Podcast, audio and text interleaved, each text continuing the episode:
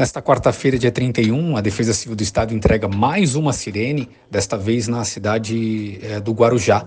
Esta entrega faz parte das ações de governo de modernização do sistema de alertas e monitoramento das condições climáticas e meteorológicas no estado de São Paulo. Há um investimento de 2,4 milhões de reais que contemplam sirenes em São Sebastião, no litoral norte, ah, no município de Guarujá e também em Franco da Rocha. As sirenes elas funcionam para alertar toda a população quando há um risco uh, de deslizamento de terra, permitindo que as pessoas saiam de forma preventiva e se dirijam a um abrigo emergencial. Nós faremos a entrega dessa sirene nesta quarta-feira em conjunto com um treinamento onde toda a comunidade receberá uma capacitação para saber como funciona justamente o mecanismo e todo esse acionamento. Juntamente com isso será criado um núcleo de eh, defesa civil, um núcleo comunitário de proteção e defesa civil ali na comunidade, com a participação direta de todos os moradores. E também a implantação do mapa comunitário de risco, que é uma cartilha